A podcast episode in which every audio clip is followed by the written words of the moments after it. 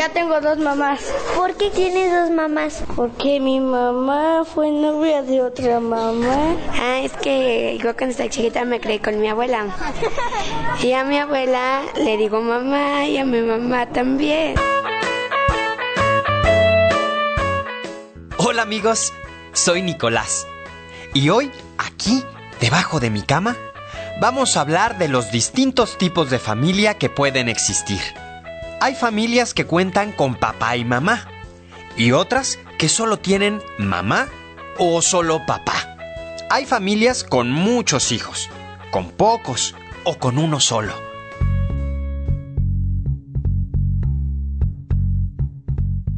Algunas veces la mamá tiene que ocuparse tanto de los cuidados de la familia como de traer dinero a la casa para cubrir las necesidades de todos. Hay familias donde comparten la misma casa los hijos, padre o madre, abuelos y tíos, primos, eh, como en casa de mi tía grande, la de Veracruz. ¡Un calcetín solitario! Ay, yo suspiro enamorado. ¡Un juguete perdido! ¡Ay! ¡Un monstruo despistado! Una cartita que nunca entregué.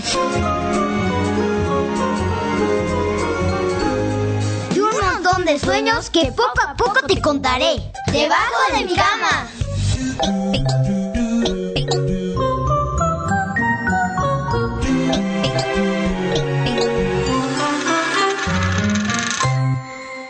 ¿Cómo es tu familia? ¿Conoces familias donde hay mamá y no hay papá? ¿O al revés, donde solo hay papá?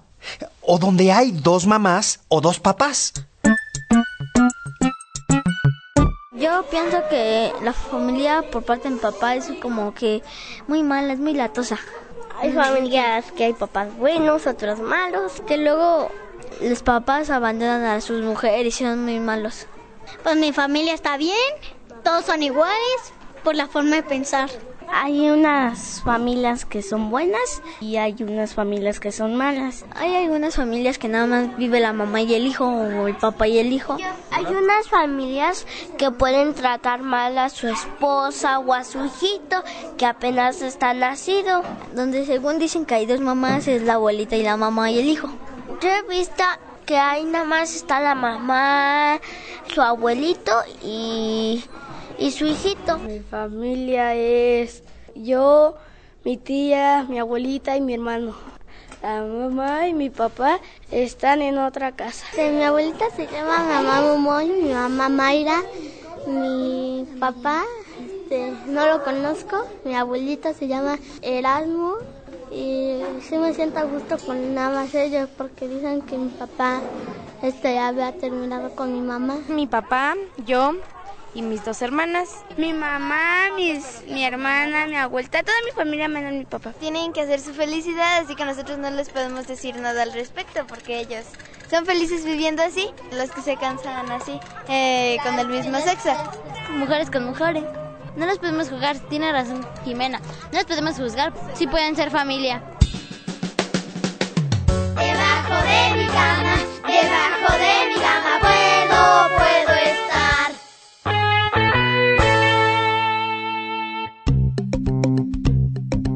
Pues vemos como hay muchos tipos de familias. Grandes, chicas, distintas, variadas. Y en todas ellas se puede encontrar alegría y bienestar para crecer de la mejor manera.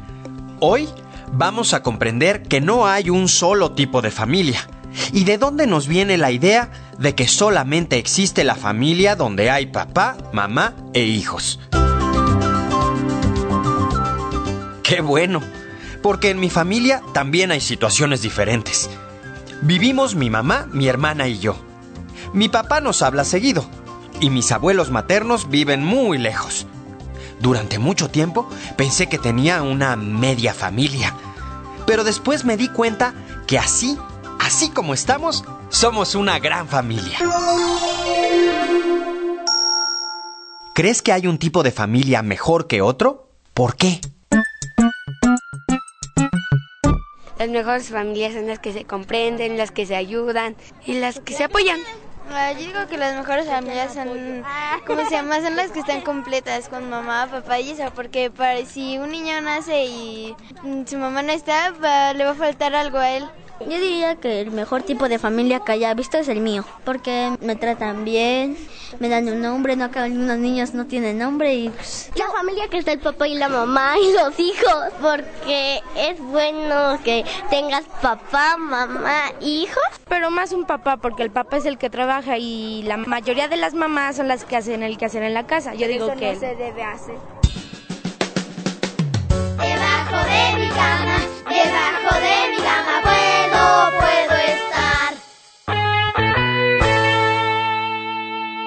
Sin duda, es muy lindo contar con una familia donde el papá está presente y es cariñoso. Qué padre poder contar con un padre. Pero en caso de que no sea así, siempre se puede escoger un familiar, tío y abuelo, que sea un buen modelo de hombre. Y una mamá o una abuela también pueden enseñarnos a ser niños y niñas que sean cumplidos y honestos. Es decir, no hay una sola manera de crecer y de formarnos como personas. Hay muchas. Por ejemplo, ¿se acuerdan de mi prima Claudia? La que me dice, sí, primo, pues, sí, pues, vato. pues Claudia creció con dos mamás. Su mamá tiene una pareja que es mujer. Y sí, sí, es cierto, es cierto que hubo momentos difíciles, sobre todo porque algunos niños se burlaban de ella en la escuela. Pero afortunadamente eso ya está cambiando, poquito a poco. Claudia aprendió a pedir respeto. Y nosotros podemos ayudar también a que todas las familias sean apreciadas y no criticadas. ¿Dónde dice que solo la familia con papá y mamá es la forma de crecer bien? Claudia, mi prima y su familia son un ejemplo que se puede crecer y convertirse en personas con buen corazón, claras, fuertes y honestas en familias de distinto tipo. ¿Qué necesita un niño o una niña para crecer bien en su familia? Los niños necesitamos cariño, amor y, y alimentos. Tenemos que tener un hogar, salud, comida. Alimentación, vivienda, salud. Los niños necesitan mucho amor y cariño y mucho más de los padres. Comida, amor, dinero para poderse mantener. Eh, amor para que no se sientan así que nadie los quiere. Tener respeto, que se cuiden bien unos a otros. Aparte que nos cuidemos y que tengan la atención necesaria que deben de tener un hijo. Y necesitan tener un papá y una mamá que les esté dando cuidado, atención, amor y todo lo que les haga falta. Que no nos golpeen ni nada de eso. Amor y felicidad. Necesitamos que ellos no nos griten, que no nos maltraten, así no eso sería violencia. Convivir con la familia.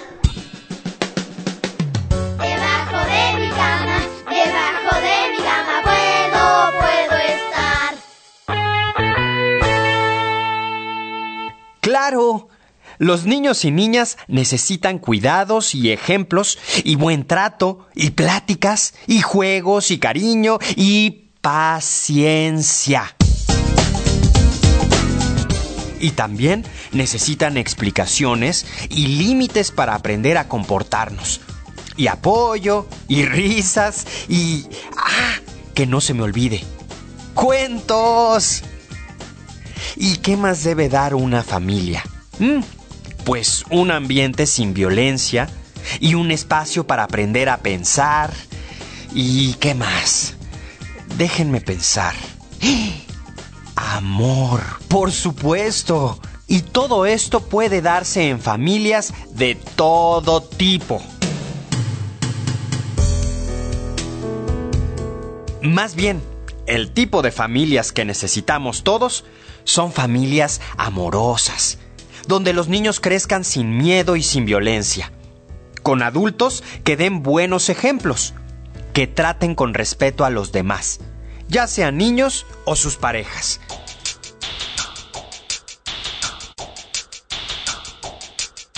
Miren, Claudia, mi prima, es la persona más honesta que conozco. Ella dice que sus dos mamás tuvieron que ser tan valientes con la verdad que a ella se le ha vuelto fácil ser clara y poco mentirosa. Híjole, para mí es muy buen ejemplo. ¿Qué podemos hacer para que todos, tanto nosotros como nuestras familias, seamos tratados bien? Intentando llevarse bien entre todos los que viven en esa casa, entre todos los que forman la familia, pues que se repartan los quehaceres de la casa. Bueno, pues darle amor a todos. Estudiando y ayudándole a la mamá, al papá, para que podamos vivir mejor. Y portarnos bien en la escuela y no decir groserías. Y decir cuánto nos queremos. Portarnos bien, querernos de unos a otros. Sacar buenas calificaciones, portarme bien. No diciendo groserías. Y no peleando. Portándonos bien. No decir groserías. Si queremos respeto, tenemos que respetar. Debajo de mi cama, debajo de mi cama puedo, puedo estar. Lo importante es que todas y todos ayudemos a que seamos tratados con respeto. ¿No creen? Como dice Claudia. No, primo, pues si en este mundo todos cabemos. Y como dice mi madrina Aco, la de Chiapas, vos lo que no debería caber es la intolerancia. ¿Saben lo que quiere decir? Es cuando las personas piensan que solo hay una forma correcta de ser y de pensar, y que descartan todas las demás maneras. Así que podemos ayudar a que los niños crezcan y jueguen y se conviertan en personas justas, independientemente del tipo de familia al que pertenezcan. Podemos conservar nuestra manera de pensar y respetar otras, ¿no creen? Y también podemos aprender mucho de los que piensan diferente a nosotros. Y eso se logra escuchando a los demás. Y fíjense, por aquí, debajo de mi cama, tengo un libro. Híjole. Uf. ¿Dónde, dónde? Aquí. Se llama La mejor familia del mundo. Y lo puedes encontrar en tu escuela. Libros del Rincón.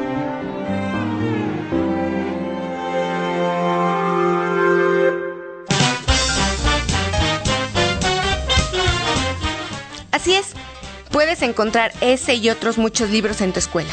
Los puedes pedir prestados y compartir con tu familia y poder platicar de las distintas familias que hay y cómo sentirnos bien en familia.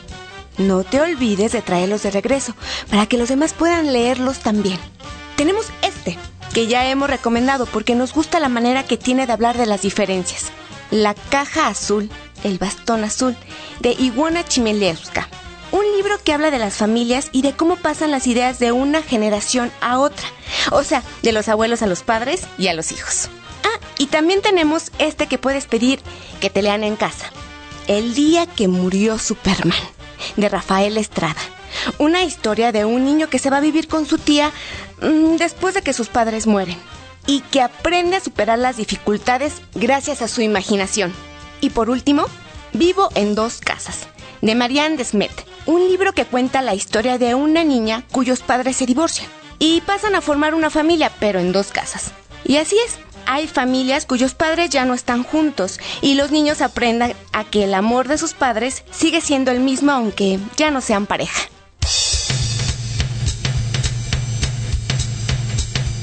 Léelos, disfrútalos, guárdalos debajo de tu cama y luego regrésalos para que otros los puedan leer.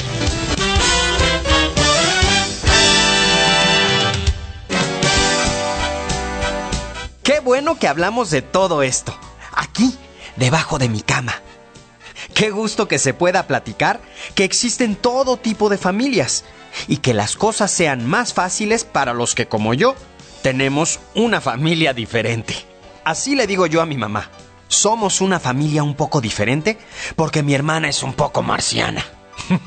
y como la familia de Claudia y como la de tantos otros. Bueno, ahora me voy corriendo porque quedé de ayudarle a mi hermanita a mover unos muebles en su cuarto. Hasta la próxima. Nos vemos aquí, debajo de mi cama.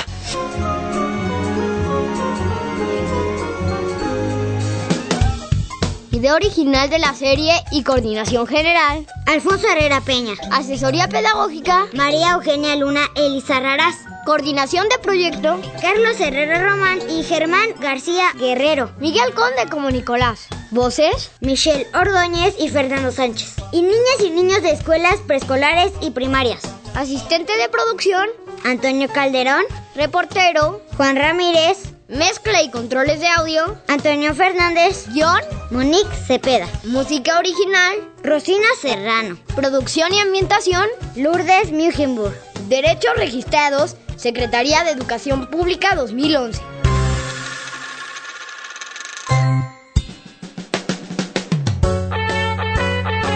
Debajo de mi cama es una producción de la Secretaría de Educación Pública, realizada por la Dirección General de Materiales Educativos. Y Radio Educación.